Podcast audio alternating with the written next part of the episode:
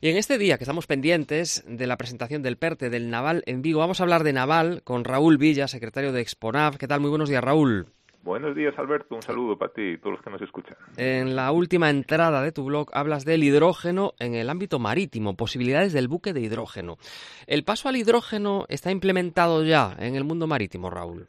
Bueno, antes de eso te digo que la importancia, que bien sabes, ¿no? del transporte marítimo moviendo el 90% de las mercancías, pues eh, ya ha quedado latente, ¿no? En los últimos años, ¿no? Con la pandemia, cuando veíamos que se ralentizaba, incluso se detenía, ¿no? Retrasos en las mercancías, el accidente de Suez, la guerra de Ucrania, ¿no? Todos nos está recordando que, es muy importante, ¿no? Entonces, eh, aún así, el, movimiento de contenedores está aumentando, se espera que de aquí al año 2035 incluso se triplique, y entonces, claro, Actualmente la, el impacto ambiental de los buques preocupa ¿no? en la industria marítima, está el objetivo de la descarbonización y entonces se está buscando ir a las tecnologías verdes. ¿no? Entonces, fruto de esas búsquedas, en los últimos años se habla mucho del amoníaco y en concreto hoy vamos a hablar de, del uso del hidrógeno como elemento de propulsión y para ser transportado en los buques, las dos cosas, ¿vale? Pero bueno, la realidad es que hoy, a día de hoy, la mayor parte de los buques mercantes se propulsan todavía con los medios, con los medios tradicionales, diésel, ¿eh? gasoil marino, bien combustibles pesados, medios o de bajo contenido de azufre como mucho. ¿Puede ser el hidrógeno una solución para los buques? Bueno, lo que está claro es que el modelo actual, eh, basado en combustibles fósiles, tiene los días contados. ¿eh? La OMI ha puesto unos requisitos muy exigentes. ¿eh? a la escasez de petróleo también está ayudando y, desde luego, para cumplir esas emisiones tan restrictivas que empezaron en el 2020, va a haber que, pensar en otras cosas. Además, la OMI espera que en el 2050 se reduzca al 50% toda la contaminación, con lo cual, ante todo esto, pues el, hidrógeno está despertando mucho interés en los actores ¿no? que están involucrados en la transición energética dentro del sector marítimo. ¿no? Entonces, este potencial combustible, pues bueno, es, puede llegar a ser una fuente de energía de, cero emisiones, pero bueno, existen dudas sobre si habrá la oferta suficiente ¿no? que necesitamos, aun sabiendo que hay que fabricarlo. ¿eh?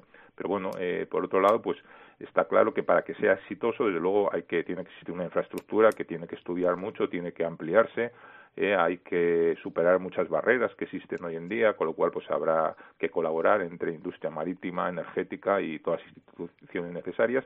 Y bueno, es lo que se está haciendo. De hecho, el, hidrógeno tiene poca densidad, ¿no? La 1,008, 1008, 8 del 10, pues por eso el 8 del 10 se ha celebrado el, día del hidrógeno, pero bueno, para llegar a los buques hay que investigar más, hay que hacer una evaluación económica, porque por esa baja densidad va a implicar tanques mucho más grandes, habrá que ver qué, pasa con, esa alternativa, y luego además si lo queremos transportar hay que licuarlo y después regasificarlo, como hacemos con el gas natural, y este proceso es mucho más caro, y aparte el hidrógeno es peligroso, ¿eh? o sea que hay que estudiar bien los procedimientos de seguridad, que ya ha habido algún accidente en buque por ahí. Cuando hablamos de buque de hidrógeno, ¿a qué nos referimos exactamente? Bueno, pues estamos hablando de un buque que se propulsa de una manera eléctrica, entonces tiene como combustible el hidrógeno que necesita para eso eh, una pila o célula de combustible, ¿no? Aquí no hay ciclo de Carnot, estamos en electrólisis, ¿no? Entonces se suele utilizar eh, de lo poco que hay en prototipos, ferries pequeños, barcos de crucero y se podría transportar comprimido líquido. Eh, comprimido pues sería solo para barcos pequeños y habrá que pensar en grandes barcos mercantes en llevarlo a menos 253 grados, ¿no? O sea, se puede utilizar como eh, propulsión o transportarlo. ¿no? Entonces, bueno, ya hay incluso alguna empresa que mete un contenedor en cubierta y consigue la electricidad para poder quemar ese, hidrógeno.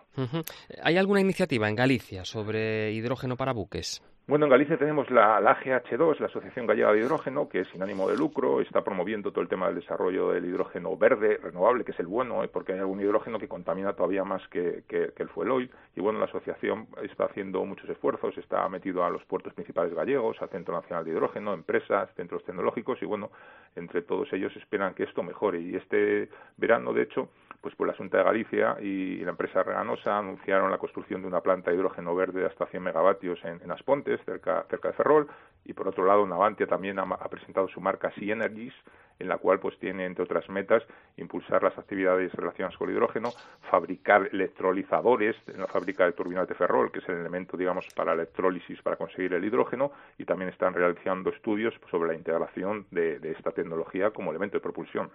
Raúl Villa, muchas gracias. Está bien, un saludo para todos los oyentes.